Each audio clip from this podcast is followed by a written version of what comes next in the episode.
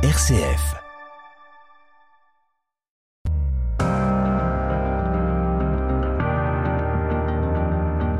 RCF, les racines du présent.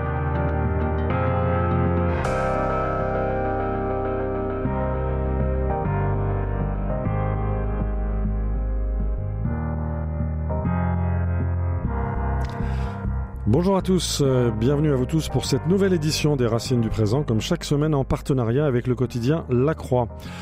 Vous le savez, nous le voyons tous les jours, la guerre fait toujours rage en Ukraine, autant dire à nos portes, et ce sur des champs de bataille déjà profondément labourés depuis plusieurs siècles. Avec nos invités spécialistes de la stratégie et de l'art de la guerre, nous allons tenter de comprendre au fil des siècles les liens entre les combats, la tactique, la stratégie et plus largement l'art de la politique et l'art de la guerre. Nous allons nous plonger dans les visions des grands stratèges et essayer ainsi de nous aider à comprendre les conflits d'aujourd'hui. Avec nous tout d'abord deux invités en studio. Jean Lopez, bonjour. Bonjour. Merci beaucoup d'être avec nous à nouveau puisque vous aviez été notre invité il y a déjà quelques semaines. Euh, vous dirigez la rédaction de la revue Guerre et Histoire. Vous avez publié de nombreux ouvrages sur la Deuxième Guerre mondiale, notamment sur l'armée rouge pardon, et les fronts de l'Est. Face à vous, Benoît Billan. Benoît Billan, bonjour. Bonjour. Euh, merci également d'être avec nous. Vous êtes chercheur en études stratégiques et vous êtes rédacteur en chef d'une nouvelle revue intitulée Space International. Alors l'un et l'autre, vous avez co-signé un livre de dialogue intitulé Conduire la guerre, dialogue sur l'art opératif, c'est publié chez Perrin. On verra dans quelques instants de quoi il s'agit. Et puis en duplex avec nous, Bruno Colson. Bonjour. Bonjour. Merci beaucoup d'être avec nous. Alors, euh, vous êtes professeur à l'université de Namur, spécialiste d'histoire militaire. Vous avez publié de nombreux livres autour de cette question, notamment L'art de la guerre de Machiavel à Clausewitz, pardon. Et euh, vous êtes l'auteur d'une biographie très très complète euh, de Clausewitz euh, qui est republiée ces temps-ci chez Perrin en collection de poche chez Tempus. Euh, voilà, nous allons donc euh, converser autour de ce thème. Les guerres se conduisent-elles aujourd'hui comme hier? Les racines du présent. Frédéric Mounier. Nous sommes donc avec euh, trois spécialistes de la tactique, de la stratégie, de l'art de la guerre, voire de l'art opératif. Euh, Jean Lopez, directeur de la rédaction de la revue Guerre et Histoire, Benoît Billan, rédacteur en chef de la revue Space International, et Bruno Colson, auteur d'une biographie euh, du grand stratège Clausewitz, publiée chez Perrin. Alors tout d'abord, une première question, Jean Lopez. En quoi la guerre peut-elle être présentée comme un art? On parle souvent de l'art de la guerre. En quoi la guerre est-elle un art? C'est une question euh, qu'on n'aborde pas dans le livre parce que Benoît pense que c'est un débat oiseux. Euh, Oui, Est-ce une science, un art C'est une, c'est une pratique. oui. C'est une pratique qui est encadrée par différentes disciplines. Mhm. Alors l'aspect art, c'est, on, on l'a souvent dit, c'est un art parce qu'on postulait que les grands, les grands chefs de guerre étaient des artistes, qu'ils avaient des intuitions. Alors ils peuvent avoir des intuitions. Mhm. Enfin, il y a essentiellement de, de, de l'expérience. Hein. D'accord. Euh, les grands chefs de guerre sont des gens qui ont surtout une, expérience et qui ont réfléchi à leur expérience. Mhm. Alors, s'agit-il d'un art ou d'une science? Je, je pense que c'est il faut oublier ce débat, hein, fondamentalement. Ça paraît. Benoît Billan, vous partagez ce point de vue. Oui, tout à fait. Enfin, il me semble qu'on peut perdre des, heures et des pages à, essayer de savoir si la guerre est une, science ou un art. C'est une pratique, comme le disait euh, très justement Jean, qui est, qui est appuyée sur le sur l'expérience, euh, soit directe, c'est-à-dire vécue, soit indirecte, notamment par l'histoire. Mhm. Euh, et euh, on sait que beaucoup de grands stratèges sont aussi de, de grands étudiants des, des campagnes, euh, des campagnes du, du passé. C'était le cas de Napoléon. Oui. Euh, C'était le cas de César qui étudiait Alexandre, enfin et ainsi de suite. C'est ce qu'on va essayer de faire. On va essayer, Et dans, donc, ce, dans ce modeste format, d'étudier. Et il y, a, il y, a, il y a une part, ceci étant, une fois qu'on a fait la part de cette expérience, il y a aussi une part d'instinct et de, et de créativité. Je pense que D'intuition. Oui, c'est oui, vrai. D'où le, d'où le terme d'art. Créativité. D'accord. Alors, euh, il faut d'abord préciser les termes. Nos auditeurs ne sont pas forcément au fait de ce que signifie euh, d'hier à aujourd'hui des mots simples, euh, comme par exemple la tactique et la stratégie. Alors, Jean Alors, Lopez, expliquez-nous la, la, base. la tactique, c'est euh, la théorie du combat. Oui. C'est la façon dont on, un chef déploie euh, les moyens, c'est-à-dire les hommes, le matériel sur le terrain, en tenant compte de son adversaire, de la météo, d'un million de d'un Oui. million de- d'événements contingents. Donc c'est, comme on dit, c'est de la boîte à outils qui permet de remporter la victoire sur le, sur le champ de bataille. Ça, c'est la tactique. Et cette boîte à outils, elle a beaucoup changé au fil des siècles. Alors oui, elle a beaucoup changé au fil des siècles, bien sûr, dans la mesure où les moyens, les moyens ont changé et la perspective dans laquelle on mène le combat. euh, on va parler de l'impératif justement, Oui. donc il faut le dire. La perspective dans laquelle on mène la- les, les combats a également changé. Donc c'est vrai que c'est quelque chose qui est sans arrêt remis sur le sur le métier. La tactique n'est pas éternelle. hein. Mhm. c'est pas quelque chose qui est coulé euh, dans le marbre pour toujours. D'accord. Et la stratégie? Alors la stratégie, je vais laisser euh, Benoît parce Oui. que Benoît est stratégiste, donc je pense que lui, Stratégiste, c'est il va donc aller un métier. directement au Allons-y. centre C'est une occupation en soi, en tout cas. Oui. La, la stratégie, c'est vraiment la, la façon dont on va transformer la- l'intention politique, la volonté politique euh, dans la guerre en, en conduite de la guerre. Donc tout l'enjeu de la stratégie, c'est comment mettre le combat, les Mhm. combats, au service du but politique que l'on poursuit. C'est donc le politique qui prime. Oui, à la guerre, euh, oui. Enfin, c'est là, c'est. C'est pas les militaires qui commandent. C'est la grande, euh, c'est la, la, la formule euh, extrêmement connue de, de Clausewitz, dont, Oui. dont Bruno Colson pourra, pourra nous parler euh, Je vais me très bien. vers lui. Oui. euh, sur le euh. fait que la guerre est la poursuite d'une relation politique oui. par d'autres moyens. Et donc c'est Ça bien vous la paraît politique juste qui prime. Ça vous paraît Oui, juste c'est c'est essentiel. Euh, Bruno Colson, vous êtes bien avec nous Oui, oui. Oui, alors vous confirmez donc que cette phrase est bien de euh, Clausewitz. Oui, oui, bien sûr, c'est la phrase la plus connue, mais Oui. dit que la guerre n'est que, euh, nous en allemand, Oui. n'est que, ce- n'est que la poursuite de la politique par d'autres moyens. Donc, Euh, il y a une restriction, si vous voulez, dans, dans sa définition. c'est-à-dire, c'est-à-dire. Euh, C'est-à-dire qu'il n'y a pas de, de guerre en soi, indépendamment de la politique. La politique est toujours euh, euh, maîtresse du jeu, si on peut dire. D'accord. Peut-être en, en quelques mots, vous pouvez nous situer le, le profil euh, de, de Clausewitz qui est, qui est peu connu de nos, de nos auditeurs. Euh, c'est à la fois un, un praticien, un homme de terrain et un philosophe qui a vécu au début du 19e siècle, qui a combattu lui-même euh, dans les armées euh, prussiennes. Oui, oui.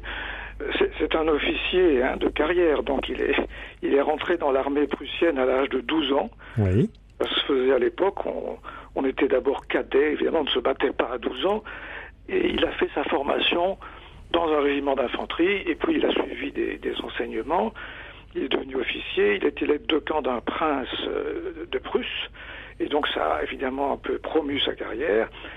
Il a été aussi l'élève de Scharnhorst, qui a été le grand réformateur de l'armée prussienne, et il a donc baigné dans un milieu intellectuel favorable à ses études.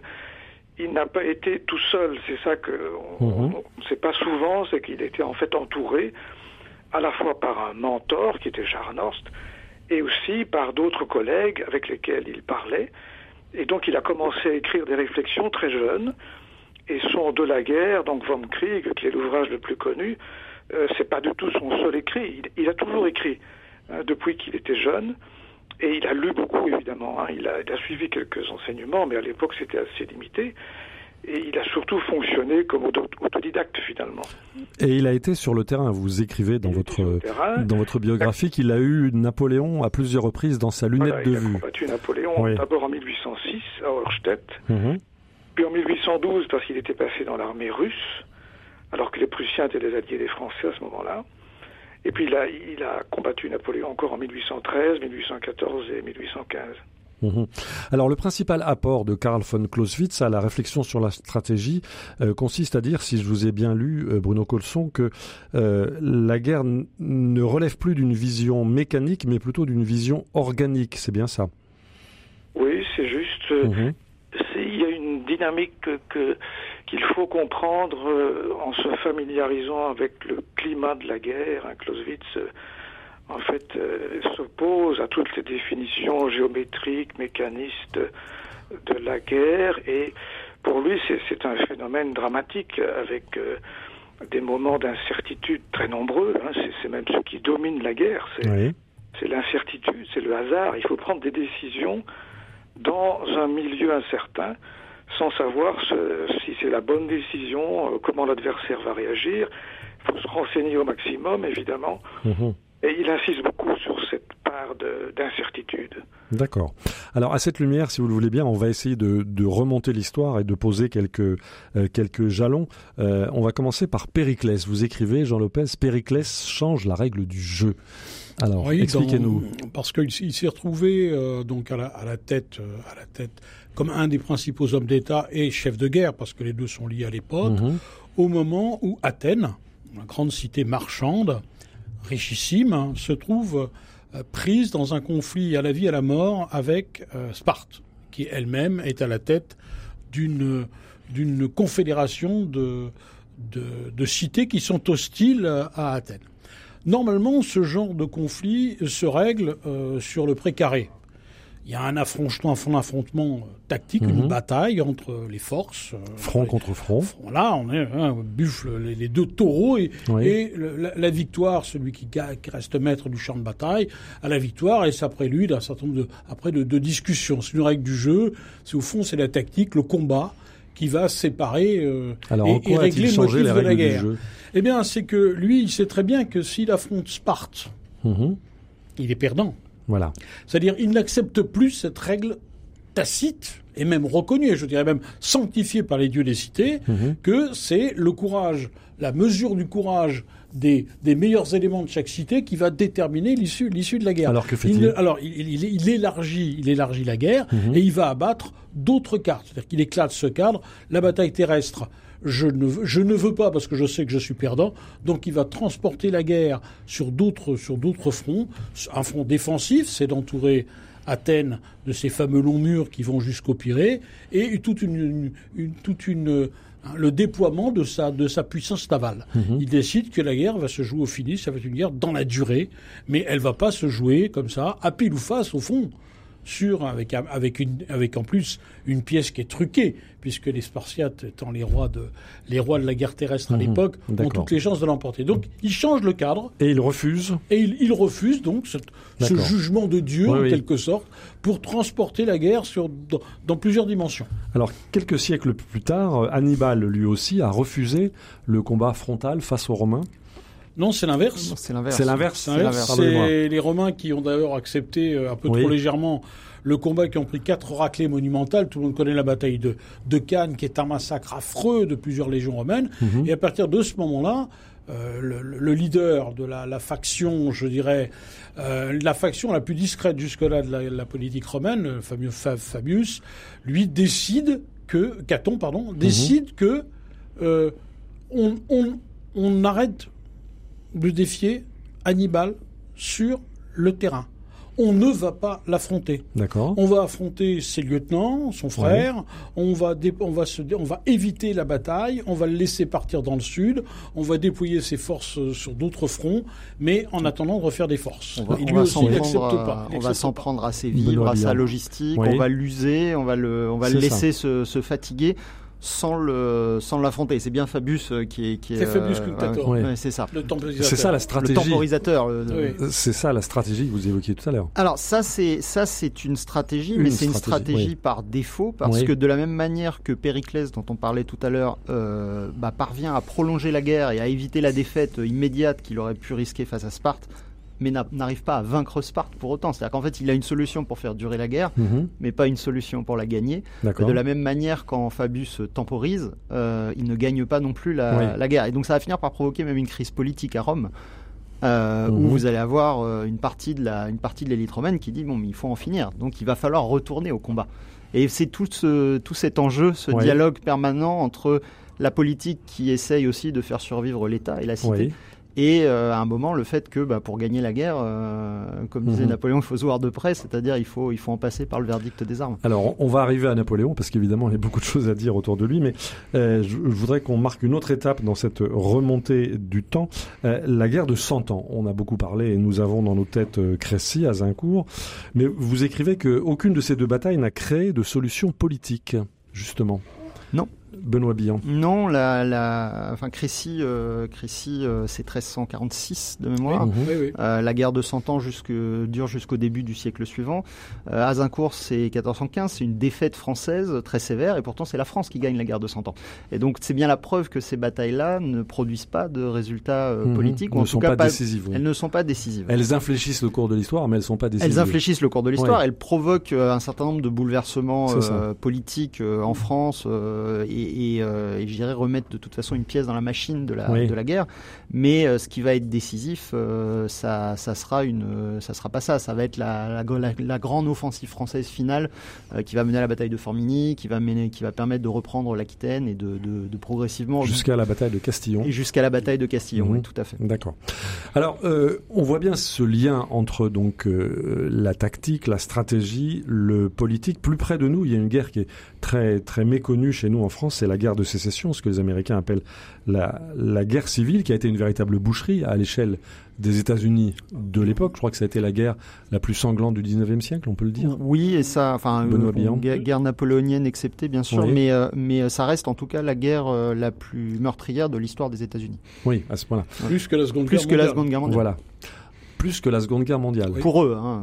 Oui, oui, 50% de pertes en plus. C'est ça. Ah oui, Donc voilà, dans l'imaginaire collectif américain, c'est quelque chose qui pèse C'est toujours. énorme. Bon, C'est vous, ça. vous voyez, regardez en ce moment, c'est dans leur actualité, quand on Oui. déboulonne les statuts du Oui. général Lee, Oui. on voit bien que c'est quelque chose qui habite encore, notamment le sud des États-Unis. Oui.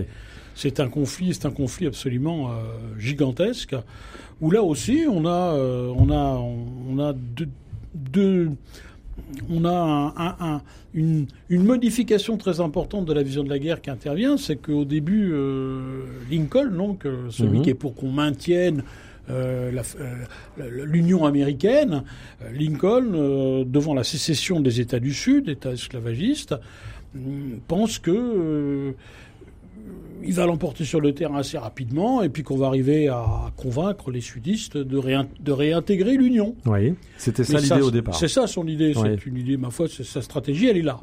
Et sauf que sur le terrain, ça se passe pas comme ça et euh, l'armée euh, des Bleus, Mhm. donc les, les nordistes, encaisse une série de défaites euh, extrêmement graves qui amènent, qui amènent euh, Lincoln à changer complètement ses buts de guerre Mhm. en cours de route et à abattre euh, une carte qu'il n'avait pas abattue jusque-là. Hein, quand on, tout le monde pense que Lincoln a tout de suite aboli l'esclavage. Non, Non. c'est seulement la deuxième, à la- voire le- la- au début de la troisième année de guerre qu'il abat cette carte parce que à ce moment-là, son but de guerre n'est plus de réintroduire le Sud tel quel dans l'Union, mais de changer totalement le système économique et social du Sud, donc en sapant sa base esclavagiste, Oui. pour euh, le le- le- l'assimiler au Nord. Donc on va, on- il s'agit de changer la personnalité du Sud, de changer son, disons, son mode de vie, sa vision politique, Oui. pour le réintroduire dans l'Union. Le but de guerre a été complètement maximisé. Il a ça. changé. C'est d'ailleurs une, une- spéci- on Oui. montre dans notre livre, c'est vraiment une spécificité américaine que cette, cette volonté d'un moment de changer le régime sociopolitique et économique de son adversaire. une spécificité que vous avez pu retracer au fil d'autres oui, conflits. euh, Benoît peut en parler. Be- c'est oui, oui, alors. Oui. C'est c'est- c'est effectivement, euh, c'est effectivement quelque chose qui, qui naît vraiment avec la, la guerre de sécession, qui s'ancre profondément dans la culture politique américaine et, euh, et qu'on retrouve euh, ensuite, euh, bah, c'est la reddition sans condition de Roosevelt, euh, mais c'est déjà les 14 points En de Wil- 1945. en, mille- en 1943, 43, oui. 43 à la Mhm. conférence de Casablanca, euh, à la grande surprise de Churchill d'ailleurs, qui n'était était pas au courant que que, les- que son allié allait annoncer ça. Euh, Mhm. Mais c'est déjà les 14 points de Wilson euh, en, comment, en, En 18. en 18, En euh, 18. Qui, qui en fait demande à l'Europe de se transformer pour se conformer davantage à la vision politique américaine. Et puis c'est euh, c'est la guerre froide, c'est euh, euh, c'est l'Irak de manière explicite, Oui, l'Afghanistan. On va on, on va comme Ouais. ça Où on a touché les limites. ex nihilo. Oui, alors on a touché les limites, mais finalement, euh, euh, les limites, les Américains, euh, en fait, auraient pu se rendre compte qu'ils les touchaient depuis depuis assez longtemps, puisque déjà à la fin de la Seconde Guerre mondiale, ils avaient prévu de totalement changer le système politique japonais. Et ils ont accepté malgré tout de préserver l'institution impériale pour, euh, pour s'épargner. Et l'empereur est toujours là, la famille impériale même est si le, là. Même si c'est vrai qu'ensuite ils ont réécrit la constitution, Ouais. mais euh, Bien. On voit bien en vous écoutant ces, ces liens entre, le, entre la guerre, qui est peut-être un art en tout cas, qui est une, un- une véritable expérience, une véritable pratique, et puis, et puis euh, les visions politiques. On va marquer une première pause si vous le voulez bien. On va écouter euh, Florent Pagny dans une chanson intitulée sobrement Le soldat.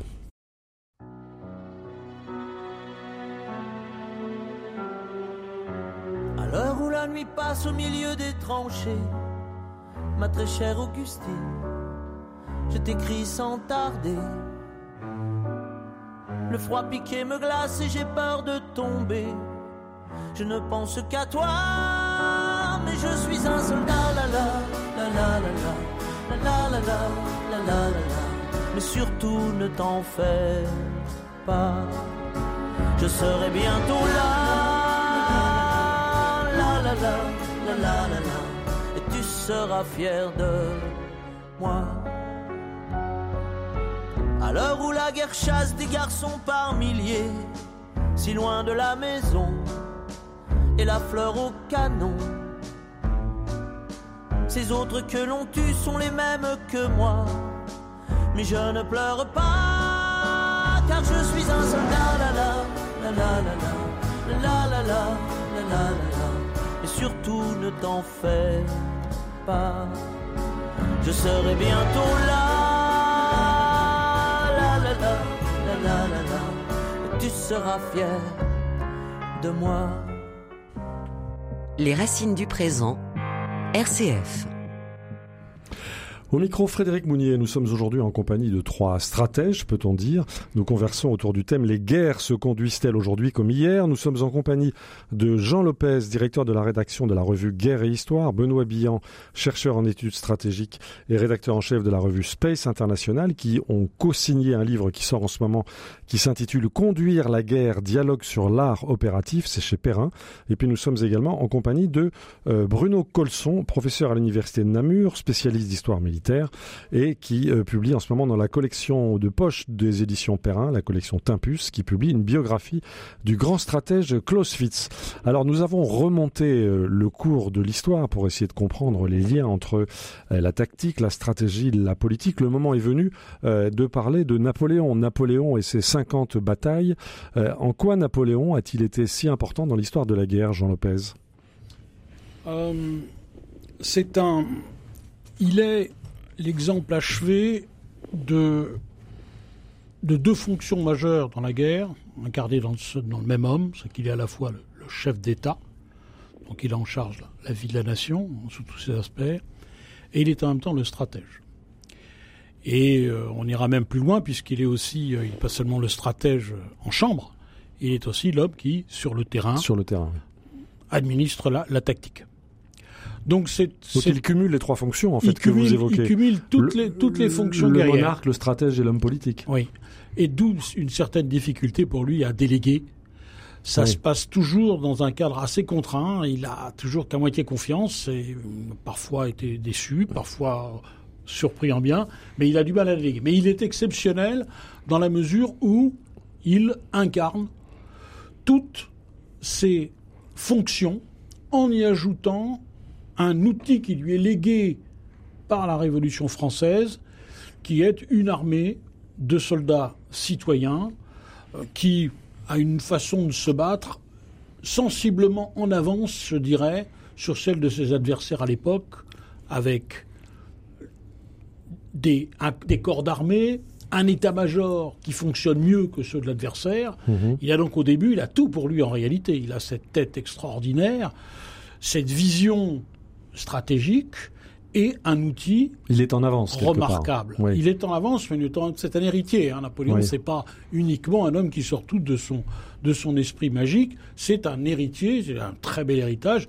On peut aussi ajouter dans l'héritage l'armée de l'Ancien Régime. Oui, bah c'est un officier de l'Ancien Régime avant d'être un général de, la, De la Révolution. C'est ça. Euh, et euh, il cumule en fait hein, à la fois les, les grandes réformes, euh, les grandes réformes que va que va faire l'armée française après sa piètre prestation euh, pendant la guerre de, de 7 ans, euh, donc la dernière grande guerre de, de l'Ancien Régime, euh, si on met de côté la, la guerre d'indépendance américaine. Euh, le formidable effort militaire et de réorganisation militaire de la Révolution, avec effectivement la conscription, cette capacité à disposer d'une masse et d'une masse qui a la possibilité d'être rapidement remplacée et donc qui peut absorber des pertes élevées, ce que ne pouvaient pas faire les Ouais. armées d'Ancien Régime. Oui, euh, il faut dire que tout ça relève d'une grande nouveauté. Autrefois, les armées étaient souvent constituées de mercenaires, c'était souvent des querelles dynastiques, et on faisait la guerre à la bonne saison. Oui, les, les campagnes avaient un autre, euh, un autre rythme. Voilà, Euh, J'ajoute qu'elles se décidaient beaucoup sur la prise de gages, donc la, la guerre de siège jouait un rôle essentiel. C'est beaucoup moins vrai, même s'il y a des grands sièges pendant les guerres de, de- de la Révolution et de l'Empire, mais, mais c'est moins vrai. Euh, et donc le rythme des campagnes change ça. également. On a des campagnes qui sont beaucoup plus, euh, beaucoup plus rapides, euh, qui se déroulent sur des étendues de territoire beaucoup plus importantes aussi, Mhm. et qui euh, donc on a une dilatation de l'espace, on a une, accélération du temps euh, une augmentation des une augmentation des effectifs. Et Napoléon va être l'homme qui va réussir le premier à mettre tout ça en tout ça en œuvre, tout ça en musique. Mhm. Avec, euh, comme, euh, comme le disait Jean, un bonheur inégal, puisque ça a très bien marché au début. Jusqu'en petit à petit, 1812, et là, ça c'est compliqué. Et même- Après, même- même campagne avant, de Russie, même- même, avant, oui. Avant, euh, Même En avant Espagne, la, la en campagne de Espagne. 1809 contre le contre l'Autriche, euh, Mhm. même si elle se termine par la victoire de, de Wagram, euh, en fait montre déjà les limites du système Ouais. parce que les adversaires de Napoléon ont commencé à copier la France Voilà. et ce sont eux-mêmes euh, ils ont rétabli une forme d'équilibre. Voilà, Voilà. Alors, Bruno Colson, euh, euh, euh, comment est-ce que Clausewitz, euh, celui qu'on qu'on loue aujourd'hui comme étant un grand stratège, comment voyait-il Napoléon? Quel regard portait-il sur euh, ce que Benoît Billan vient de nous décrire, euh, c'est-à-dire la, vision euh, stratégique de l'empereur? Eh bien, Clausewitz a été parmi ces officiers prussiens qui avaient compris que les Français avaient changé l'art de la guerre parce qu'ils la menaient autrement, la guerre. Et donc Napoléon a incarné pour lui euh, le général capable de mener de grandes armées dans des campagnes victorieuses. Et tout ceci se situe évidemment au niveau opérationnel parce que la dimension politique euh, dans la stratégie de Napoléon, on ne peut pas dire qu'elle est réussie. Euh, Oui. Napoléon a laissé la France plus petite que ce qu'il l'avait trouvé. Donc c'est essentiellement au niveau opérationnel que Napoléon a été un très grand général. Euh, et c'est là qu'il a provoqué l'admiration de ses adversaires, y compris Clausewitz. Clausewitz s'est efforcé, avec l'aide de ses amis réformateurs prussiens, de transformer l'armée prussienne, si vous voulez, pour qu'elle ressemble un peu à l'armée française, qu'elle introduise par exemple la tactique anti-railleurs, ce qui n'existait pas tellement dans l'armée prussienne. Et, et donc, pour Clausewitz, Napoléon a incarné cette France victorieuse, issue de la Révolution, euh, qui avait réussi à remporter plusieurs grandes batailles et qui avait mis la Prusse à genoux, puisque Clausewitz a été évidemment, euh, comme tous ses compatriotes, extrêmement frappé par Il l'a vu de l'intérieur. Voilà, exactement. Il était frappé par euh, la défaite rapide de la Prusse, qu'il n'attendait pas, comme aucun des officiers prussiens d'ailleurs. Et donc, il, il s'est posé la question pourquoi? Et, alors, il a, il a travaillé pour que la Prusse euh, réforme son armée. Mhm. Alors, on va euh, avancer, si vous, si vous le voulez bien, dans cette histoire un peu histoire de la guerre. Si, on aborde aujourd'hui la, euh, désormais la Première Guerre mondiale et notamment les, grandes batailles Verdun et la Somme que vous qualifiez dans votre euh, livre commun Jean Lopez et Benoît Billan, dont je euh, rappelle le titre Conduire la guerre, dialogue sur l'art opératif, c'est publié chez Perrin. Vous qualifiez ces, ces deux batailles de hachoirs humains. Elles sont fondées sur des capacités de production illimitées, mais en fait sans résultat stratégique. C'est un paradoxe, Jean Lopez. Oui, elles n'ont rien, absolument rien C'est ça. résolu des problèmes, des Mhm. problèmes, euh, de- des problèmes des alliés. Oui, alors que les effectifs, les volumes de feu, la quantité d'obus dépensés a, a battu tous les records. On n'avait jamais vu une telle débauche de moyens. Mhm. Euh, Les deux, les deux victoires, les deux, les deux batailles se caractérisent par une absence de résultats.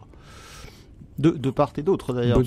Verdun, euh, Verdun est une tentative des Allemands de débloquer la situation politique en faisant plier la France, parce que leur, euh, leur perception, alors c'est amusant parce qu'ils vont en changer plusieurs fois au cours de la guerre, de savoir qui de l'Angleterre ou de la France est le maillon faible Mhm. de, de l'Alliance. En 1916, ils se persuadent que c'est euh, que c'est la France à cause des pertes très très lourdes subies par l'armée française en 1914 et 1915. Euh, ils vont innover, commencer à innover sur le plan tactique, avec notamment un usage énorme de l'artillerie.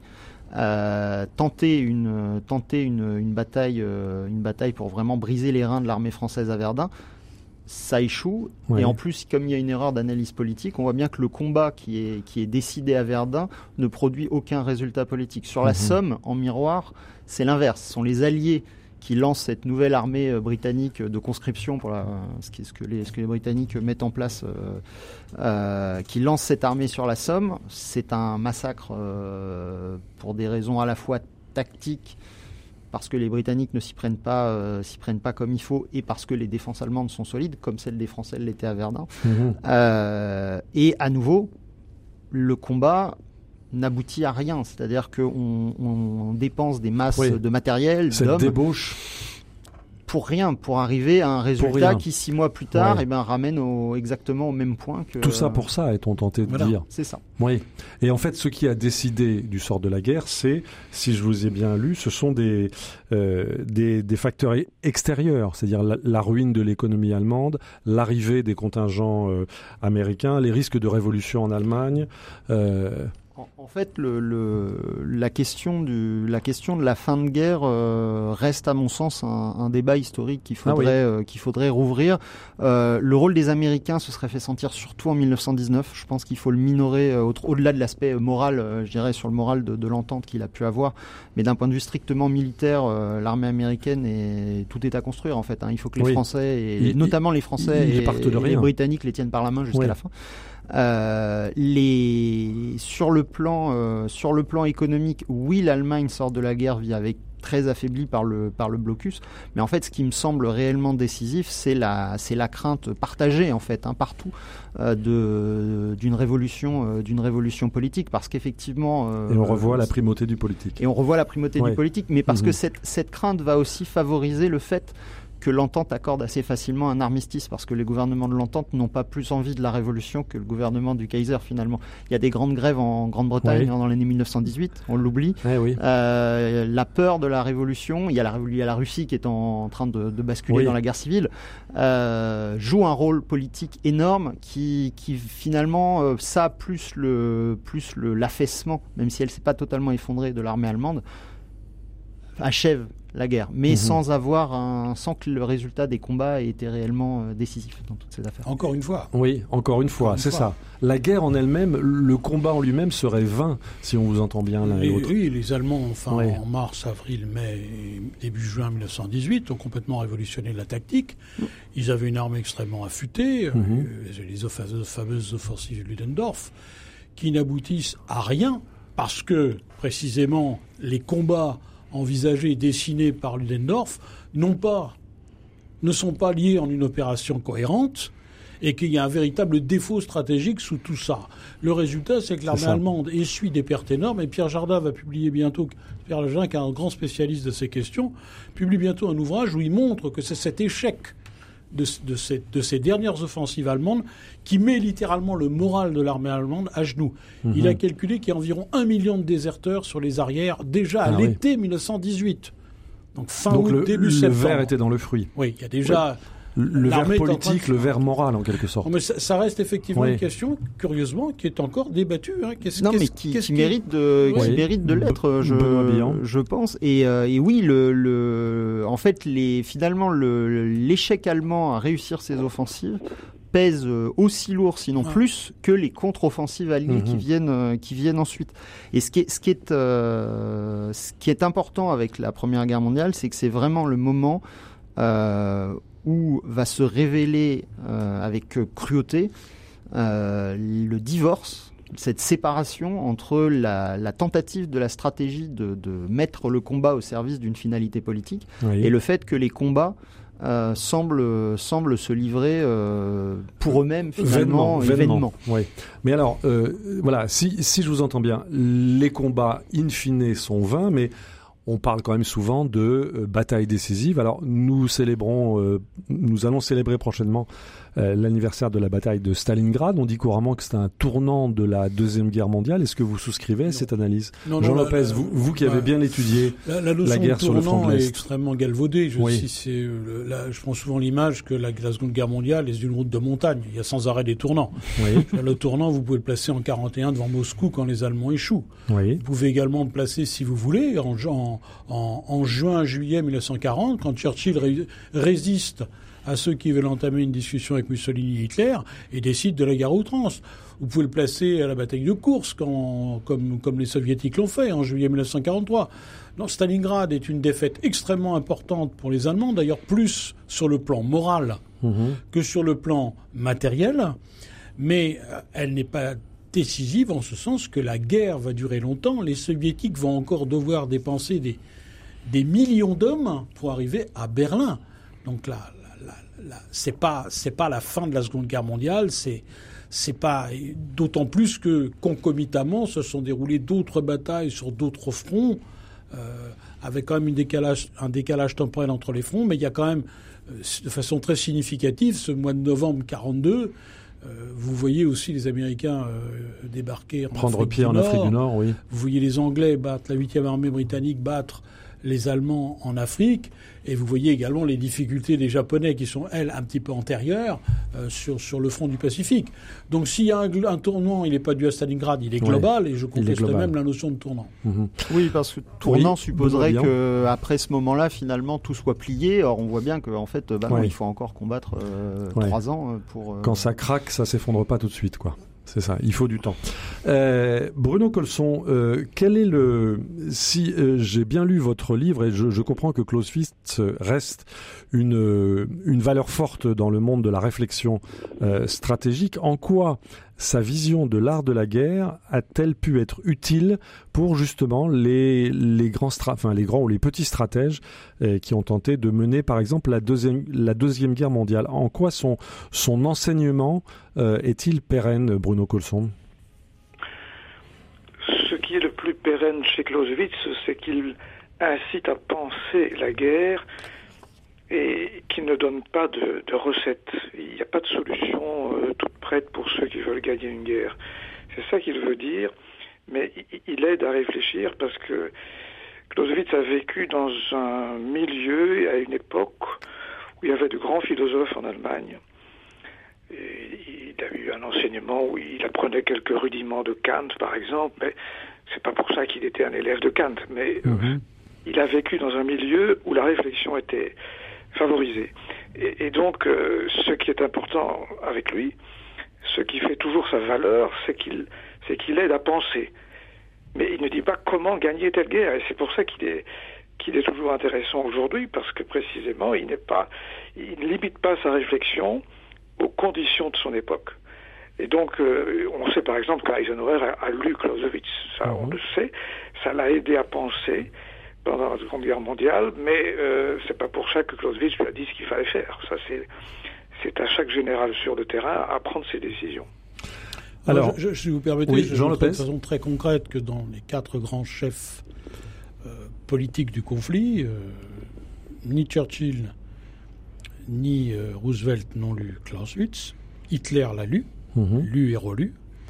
Et euh, Staline l'a lu par l'intermédiaire des notes que Lénine avait pris euh, à Vienne en 1905 sur Clausewitz. Donc il a une connaissance Oui. indirecte Mhm. euh, car euh, la, la- la- on, on sait la traduction de Clausewitz en russe qui a été faite par Alexandre Sietchin ne se trouvait pas dans la bibliothèque de Staline, ni Mhm. dans les inventaires qu'on a, qu'on a conservés. Donc il l'a il lu, il le connaît par l'intermédiaire de, de, de Lénine, mais je ne Mhm. sais pas quel usage il a pu en faire. Alors, il y a, au-delà de notre conversation, il y a une ombre qui plane en ce moment. C'est évidemment l'ombre de la Russie. La Russie dont on sait qu'elle a été euh, l'adversaire de Napoléon. On sait que Clausewitz euh, a, quitté les rangs de la Prusse pour rejoindre euh, la Russie à, à une époque. Et en ce moment, donc, nous sommes de fait en guerre avec la avec la Russie. Alors, euh, vous, vous, avez étudié très précisément, Jean Lopez et Benoît Billan, à travers votre livre Conduire la guerre, dialogue sur l'art opératif, euh, les contributions de deux euh, stratèges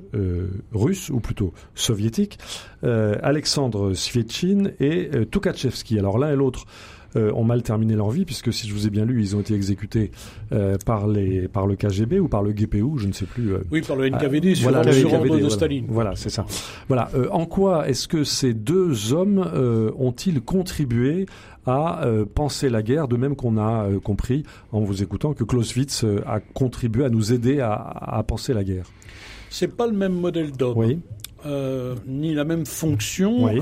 Svietchin est un vrai théoricien, même s'il a une pratique extrêmement importante de la guerre, puisqu'il était un des dix plus importants officiers de l'armée du Tsar. Mhm. Il était chef d'état-major du front du Nord. Avant la révolution de 17. Avant la révolution de 17, D'accord. donc le front qui protégeait euh, Pétrograd. Mhm. Donc c'est un homme qui a une véritable pratique, comme Clausewitz, et c'est un homme qui a amené, qui est amené à, à, à penser profondément la guerre du fait des deux défaites terribles qu'a essuyé son pays en 1905 contre les Japonais Mhm. et en 1917 contre les Allemands.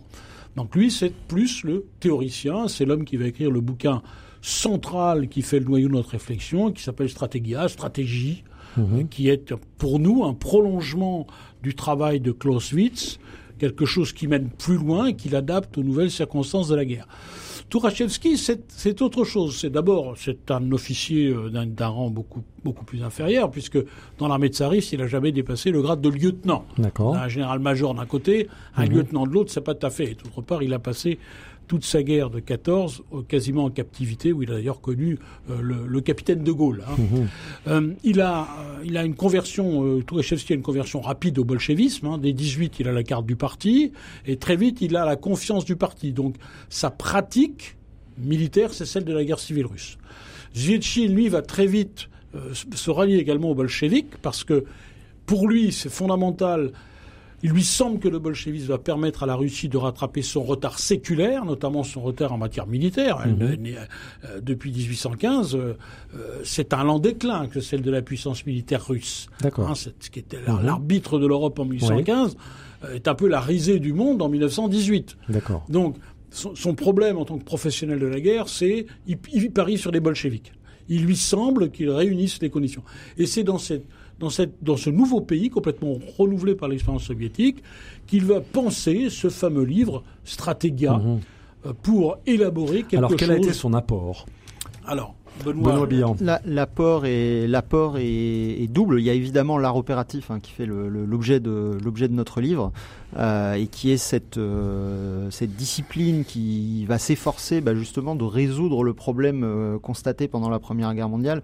Comment remettre les combats au service de la stratégie et comment permettre ainsi à la stratégie d'être au service de la politique. Mhm.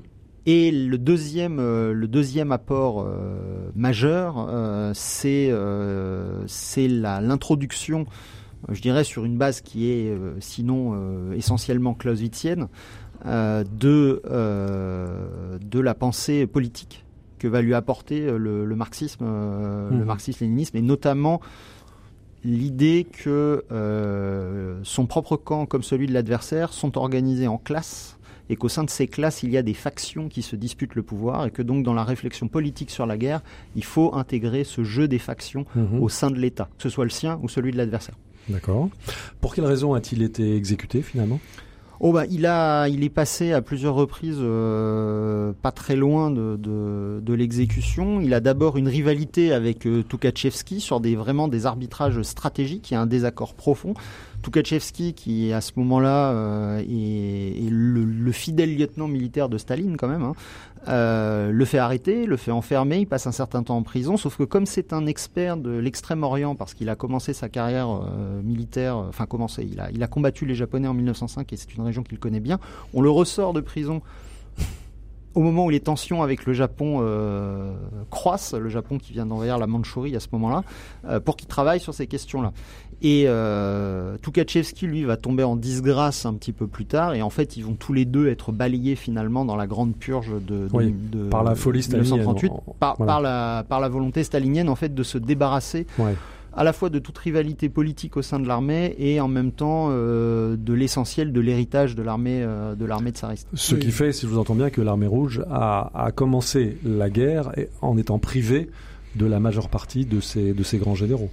Puisque Euh, les, les grandes elle- purges. elle- elle- alors, ça c'est encore une question extrêmement débattue, mais elle n'a, elle a été privée de Tourachevski, Blucher et d'autres, mais qui étaient des gens qui, je pense, ont vu, enfin, en tout cas pour Tourachevski, ont vu l'armée rouge en 41 appliquer au fond sa propre doctrine. Mhm. Donc moi, je fais partie des gens qui pensent que si Tourachevski avait été là en 1941, ça n'aurait strictement rien changé. D'autant plus que euh, l'enseignement, euh, qui est celui de Zvietchin, d'ailleurs, de leur opératif, s'était répandu dans l'armée rouge. Zvietchin a sa carrière, c'est celle d'être un enseignant dans les académies militaires. Sa doctrine, sa- vision de la guerre s'est répandue assez largement dans le corps des officiers. Et en 1940, quand Staline décide de créer 1000, 1000 officiers généraux, parce que jusque-là, on ne reconnaissait pas ce, ce grade, ni même le terme d'officier dans, dans l'armée rouge, euh, on va dire que parmi ces 1000 se trouvent tous les vainqueurs du Reich en 1945. Donc la relève, elle est là, ce qui lui manque, c'est l'expérience et le fait qu'elle ait un outil, l'armée rouge, qui est un outil qui n'est pas du tout affûté pour tout un tas de raisons extrêmement complexes, socioculturelles Oui. notamment. Mais du point de vue de la pensée de Zvietchin, je pense que la graine a été semée, elle a levé dans l'esprit de ces hommes, mais dans le cadre de la doctrine déterminée par Tukhachevski, euh, ce qui va les amener à un certain nombre de déconvenus et à une guerre beaucoup plus longue qu'ils n'avaient anticipée. Oui, il y a, il y a une, il y a une Benoît faille. Il y a une faille, et c'est d'ailleurs tout l'objet euh, du, du, du débat, enfin si on peut dire ça, parce que c'est un débat qui finit par se régler à, à coup de, à coup de mise en prison. Mais euh, le débat stratégique entre Tukhachevski et Zvietchin tourne autour de la question de la posture offensive ou défensive Voilà. de la stratégie soviétique. Tukhachevski va l'emporter dans ce débat et imposer une, euh, une politique de, de tentative d'anéantissement de l'adversaire par une offensive très brusquée en début de guerre. De ce Mhm. fait, l'armée rouge en 1941, quand elle subit bah, la- une contre-tentative Oui. allemande finalement euh, d'anéantissement, et bien se retrouve en fait quasiment dépourvu de pensée euh, Mhm. défensive et, euh, et va subir de très graves défaites, mais y compris parce que les soviétiques ne savent qu'attaquer. Mhm. Il va falloir attendre Stalingrad et Kursk pour qu'ils maîtrisent à nouveau la défense et qu'ils apprennent à absorber les offensives allemandes avant de lancer leurs propres offensives. On voit bien en vous écoutant à quel point ces, réflexions sur la stratégie peuvent connaître et connaissent aujourd'hui des échos. On va reparler dans quelques instants de la Russie contemporaine, la Russie contemporaine qui se vit comme une forteresse assiégée face à l'impérialisme occidental. Et on va voir avec vous dans un instant euh, comment est-ce qu'aujourd'hui les stratèges des deux camps essayent de, pour reprendre vos, vos propos, Benoît Billan, remettre les combats au service de la stratégie en vue d'une vision euh, politique. On va essayer d'appliquer ça à la situation contemporaine. Mais avant, on va faire, si vous le voulez bien, une, pause musicale. On va écouter euh, Michel Sardou dans une chanson assez méconnue qui s'intitule très sobrement Verdun.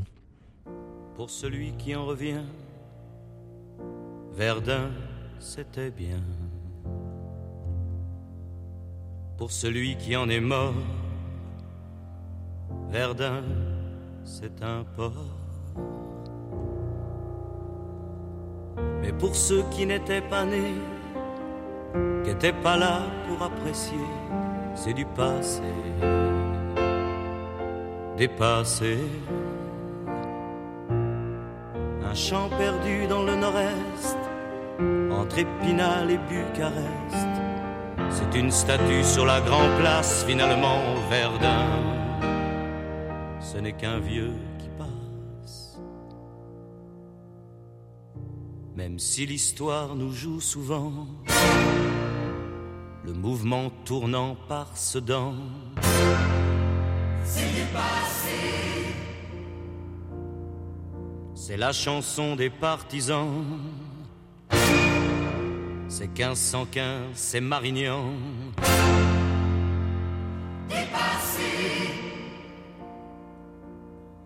Une guerre qui s'est perdue sans doute entre Biarritz et Knokke-le-Zout.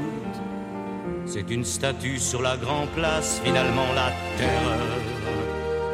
Ce n'est qu'un vieux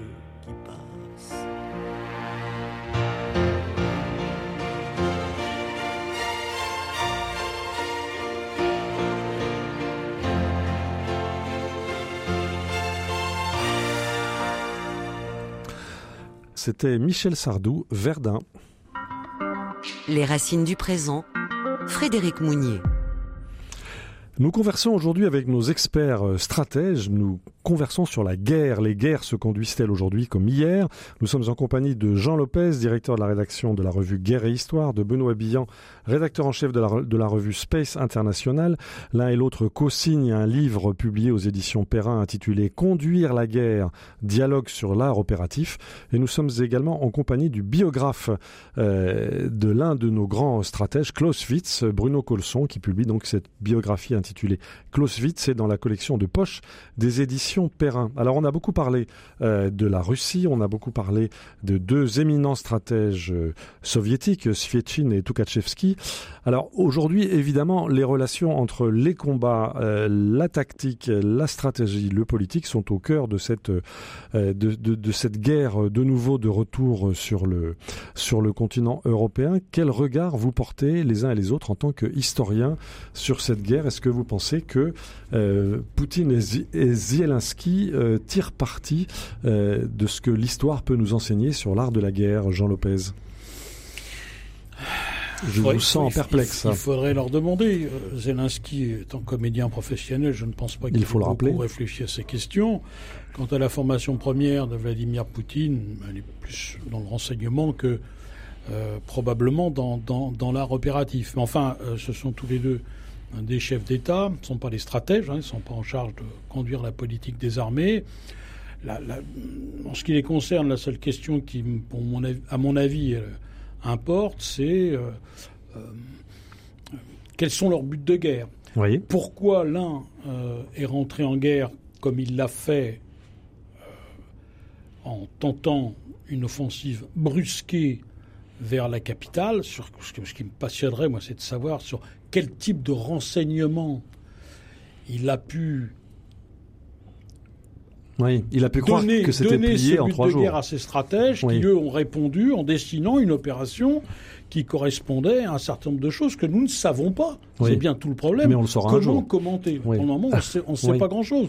On se contente simplement de constater que vous avez une offensive brusquée dont on ne sait pas pourquoi elle a été décidée sous cette forme.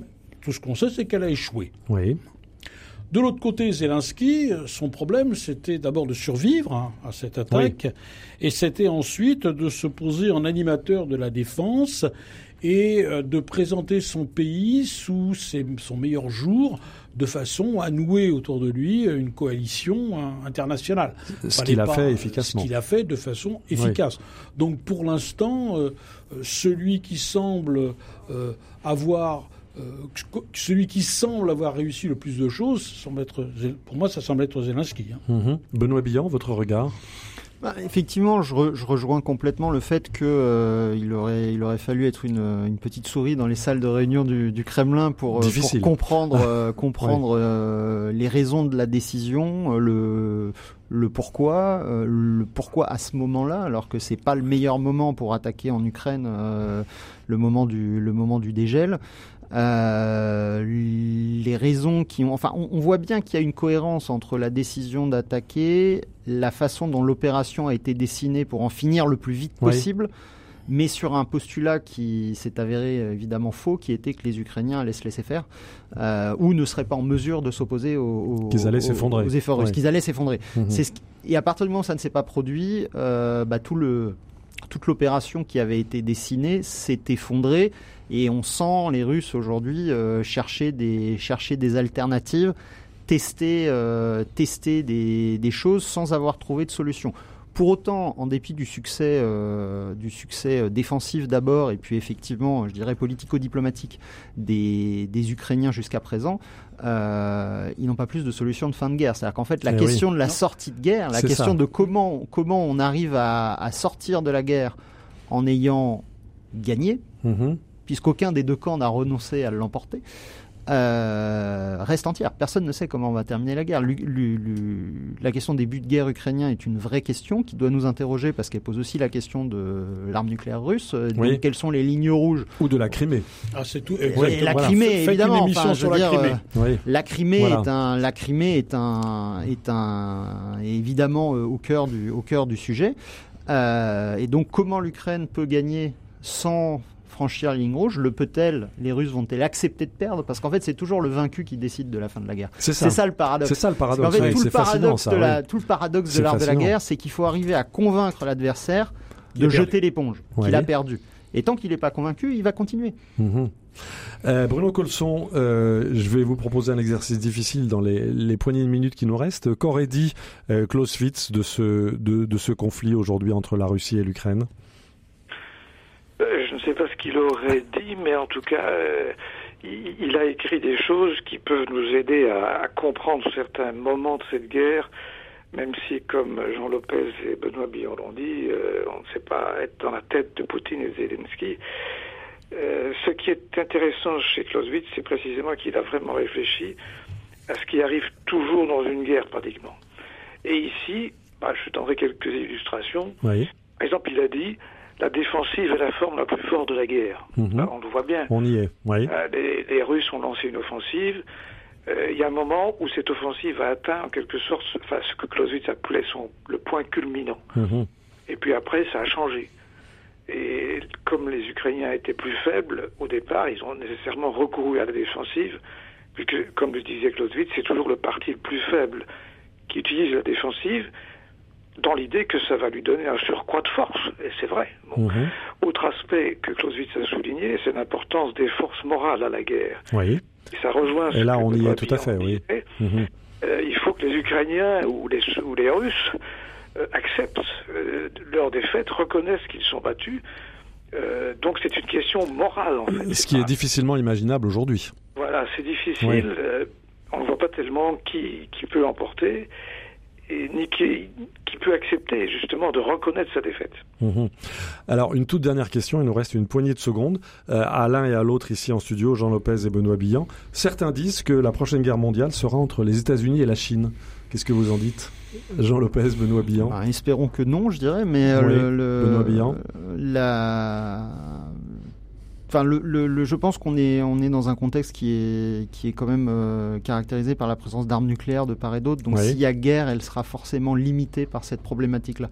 Les Américains, comme les Chinois, comme les Russes, comme toutes les puissances qui ont l'arme nucléaire, sont Oui. obligés de se comporter d'une manière responsable Oui.